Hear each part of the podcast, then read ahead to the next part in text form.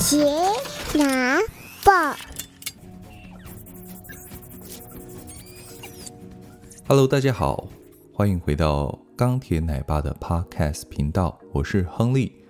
无论你是在通勤的路上、开车的途中，亦或是休息的片刻，都欢迎您一同加入我们。今天呢，我们要来谈谈学校里面的霸凌。最近有一所高中的学生，因为在学校里面啊被霸凌、被误会，最后在没有很好的这个介入之下呢，选择结束自己的生命。那这是一件非常难过的新闻，也引起大家很多的讨论。那我也在想这件事情，就是说，其实霸凌在学校里面是普遍存在的。以我的经验来讲啦，为什么会这样说呢？你想想看，以前在学校里面，老师在上课的时候，如果有学生哦，有同学提出了太多的问题，或是说，嗯，有其他啊不关课堂上面内容的事情的时候，其实会被老师严厉的禁止，或是说劝导。那为什么会这样？因为老师会希望他在五十分钟的这个教学的课堂上面呢，能够把进度讲完。任何影响到他讲进度的这个呃事件呢，哦，都会被制止。那可能刚开始的时候不会这么严重，但是如果老师也有一些情绪的时候，他可能就会用一些比较激烈的嗯手段。来维持秩序，或是来赶进度，啊，这是以老师的角度来讲。但以同学的角度来讲呢，你如果说穿着啦、气质上啦，或是言行上面跟一般的同学不同，那你就很容易成为被霸凌的对象。哦，例如说你可能穿衣服哦，穿得比较哦高腰，或是说哦你头发剪得。比较呆哦，等等，你只要脱离那个一般哦，脱离那个大家认定的这个一般的情况，那你就比较容易成为被霸凌的对象。你回想看看，基本上在学校一定会有被霸凌的情形。这个说实在话也是无可厚非，因为在学校里面，基本上一个老师对这么多的学生，他一定会要求需要统一。他希望能够啊、集中管理，像工厂一样，是这样子的。但是呢，嗯，偏偏学生都是一个独立的个体，他其实是每个人都不同的。尤其是在孩子就学的期间，他们正经历这个他们的青春期啊，他们有时候正在这个寻找自我嘛，哈，那或是在建立一些自信啊等等的情况之下呢。那就会产生很多的冲突。我呢，在国中的时候也发生过一件这样的事情，那就是我中午的时候呢，我通常我都不会午休，不会午睡，因为我就不需要。那我从我在国小的时候午休，我就是在看金庸。那到国中的时候，我就很喜欢跟啊一个同学在午休的时候啊不睡觉，我们就在校园里面闲晃。啊，就在学校里面到处走啦，聊天等等的。那有一次呢，我走在走廊的路上，突然之间，主任就从角落里面莫名的冲出来，然后他就抓起我的右手闻，他抓我的右手闻。那我当时没有发现是他在干什么，我吓了一跳。结果我后来意会过来，他在检查我有没有抽烟。所以他闻我的手，看有没有这个香烟的味道。那这个对我一辈子从来没有抽过烟，一直到现在我也从来没抽过烟的人来说呢，这是一个极大的这个侮辱。所以我那时候就跟他说了一句话：“主任，我是左撇子。”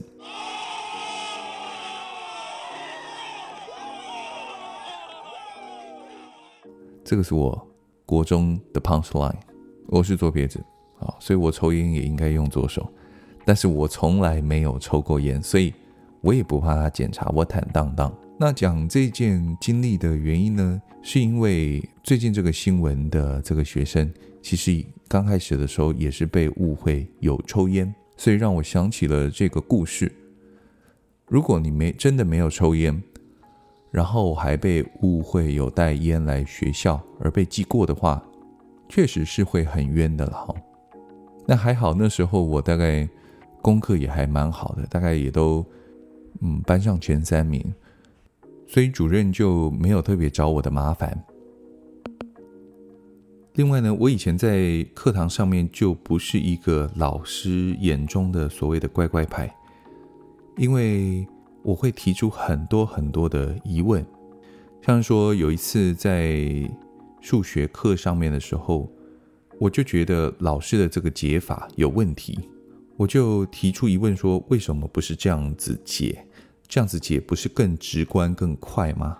那老师就突然不知道该怎么样子回答，他就很凶地说：“班上还有其他的同学，我现在在教这样子的解法，啊，这就是课本上面的在教的解法。那如果你很行，你就用这个方法解，但是其他同学要用这个方法解。”用我教的方法解。我，从这个经验里面，你就可以看到，其实，在这个学校这样一锅粥的情况之下呢，嗯，你是不能够有太多的疑问，你不太能够有不一样的思考。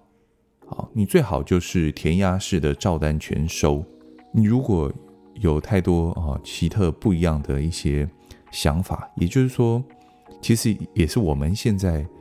哦，在职场上面很需要这个解决问题的这种不一样的能力，其实你在学校里面是被抹杀的。那还有一次呢，在音乐课堂上面，我也质疑老师的这个左手啊弹和弦弹错了，啊，他应该要弹 E minor，也就 E 小调，但是呢，他弹成了大调。因为我从小就学琴的关系，我听到的时候我就觉得很刺耳，那我马上就跟老师说：“老师，你弹错了。”老师，你弹错了，你的左手弹错了，你要弹 E minor，嗯，但你弹成大调了。那老师当场就翻脸，老师说：“我怎么可能弹错？我哪有弹错？”哦，但是我一听就知道他弹错了，而且我马上就发现，其实，嗯，音乐不是他的专长，他只是因为啊，学校的音乐老师缺人，所以他暂代这个音乐课。但你不能期望说，嗯，在年纪这么小的时候，我能够懂得这个礼貌的这件事情。就是说，我知道你弹错了，但是我基于嗯给你面子的问题，我就隐忍着不说。嗯，对孩子来讲，不太可能。我们那个时候就是，呃，有有错，我听到有错的时候，我就会讲。结果呢，因为这件事情，嗯，我就被这个找到辅导室。那辅导老师呢，就问我说：“啊，某某某啊，你为什么要说老师弹错了呢？”那我就回他一句，我说：“老师真的弹错了。”我还跟他讲说他哪里弹错了，是应该怎么样子弹，啊声音才对嘛。那我想这个辅导老师大概也知道整件事情的经过，他大概也知道，确实应该就是老师弹错了，因为那个是，嗯，他只是暂代嘛，啊，暂代音乐老师嘛。那他可能也没办法解决这个问题，从他的表现里面看得出来，但是他还是可以看得出来说，嗯，你这个学生果然是一个很难搞的学生啦，好，就是没有那么容易配合的学生。所以呢，在国中这样子的嗯情况之下呢，我就慢慢的嗯被老师有一点点的疏离。哦，有点疏离，那有一点点的，就是言语上面的这些，呃，你要说霸凌也好，你要说就是说制止也好，那就会让我觉得说，我每一次讲话的时候，我多说多错，啊，我提出问题，啊，或者等等的，我多说多错。那我后来在有一次的情况之下呢，我就在我心里面啊，这个防卫机制启动。我就开始决定，我不讲话，我开始决定我不讲话。不讲话是怎么样的情况？就是完完全全不讲话，就是把嘴巴闭上，什么话都不说。不是选择性不讲，是完完全全不讲。那真的需要沟通的时候呢，我就用写字的方式。但是我就是完全不讲话。我在学校不跟老师、不跟同学讲话。我回到家，我也不跟父母亲讲话。你知道不讲话有多难吗？你试试看。你一天不讲话，那真够痛苦的。但是我那个时候可是一个月都不讲话，三十天。你的孩子如果突然出现这样子不讲话的情况之下，那肯定是在学校里面受到了很大的刺激嘛。OK，所以我父母亲呢，啊，当然啊有点急，那就问我，就是说，嗯，你为什么不讲话啊？等等，他就了解原因。但是我就是不说，我连父母亲我都没有说啊。也许那时候是正在这个青春期，那我也拗，那我就不讲话。但是我父母亲也没有逼我讲话。如果有的父母亲哦打啦，或者说哦你给我讲话啊，你干嘛不讲话啊？类似像这样可能比较情绪。但是我父母亲呢，其实我这样回想起来，其实他们蛮给我空间的啊，就是。开导开导，那也给我空间，让我能够自己去想看看啊，想开。但是呢，我当时是嗯非常坚定，而且也是这个执行力很强，所以我就开始就不讲话。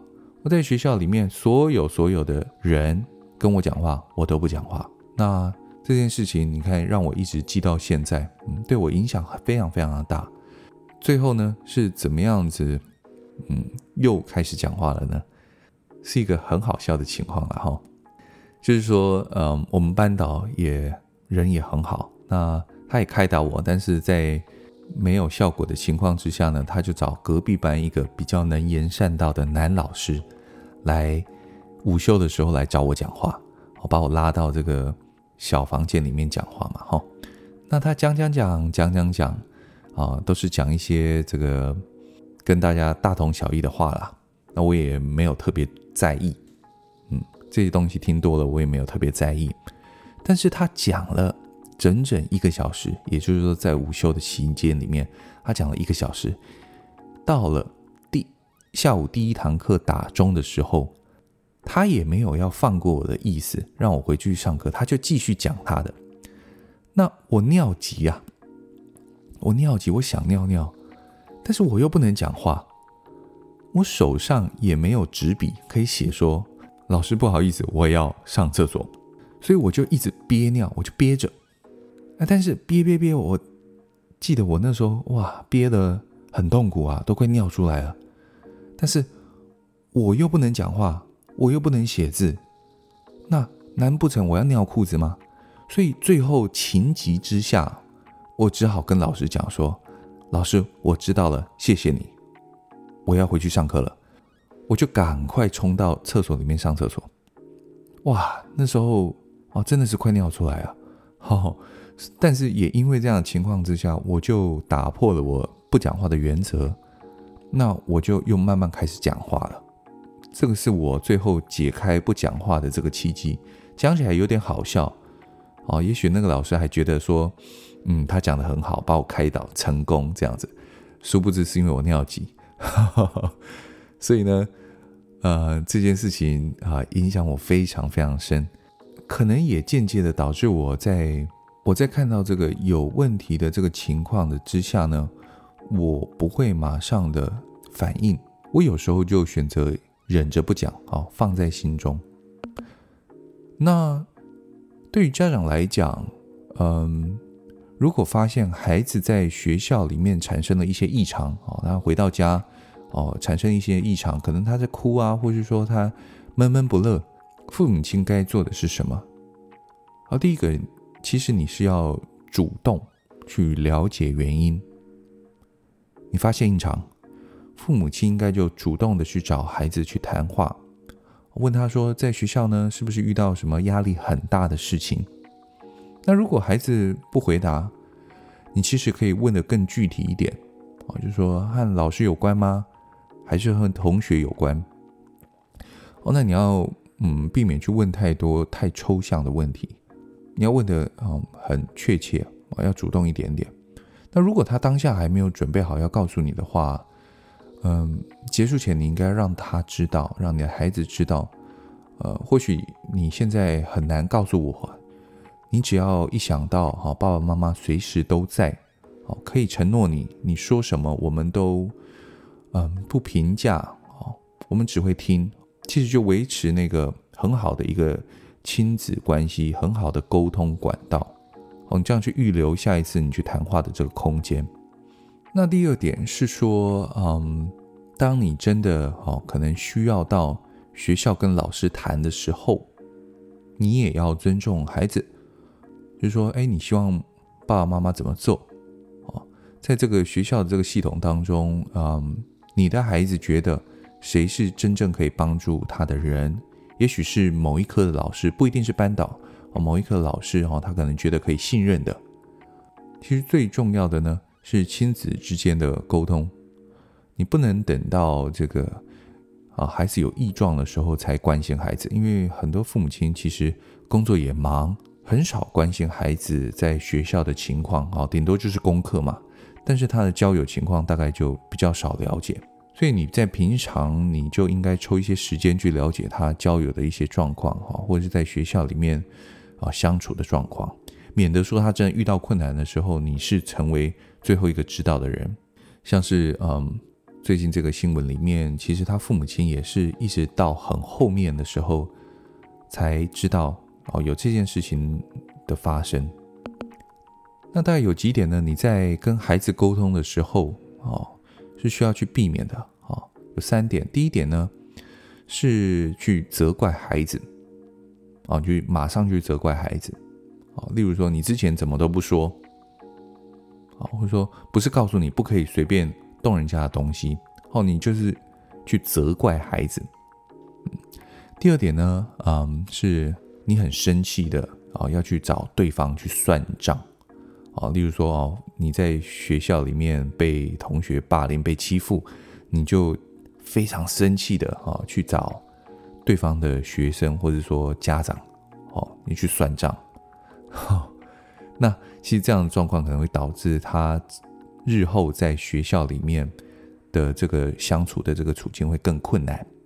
第三点呢，就是你忽略了孩子的告状，哦，你不把你孩子的抱怨当做一回事，哦，你只跟他讲说啊，你要坚强一点啊，你要自己去面对，嗯，你忽略了。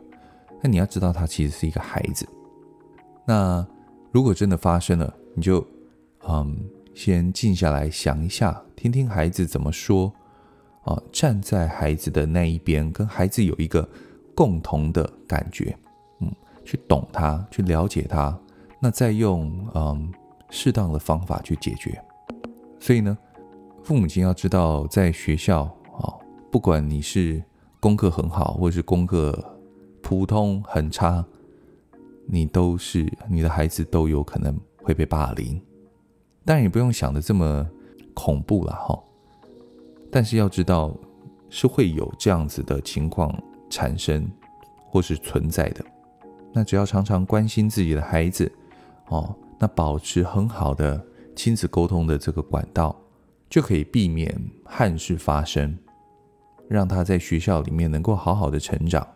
OK，以上呢就是我在学校霸凌的这件事情上面的一些。经验谈，希望能够帮助有需要的父母亲。我是钢铁奶爸，我们下次见喽，拜拜。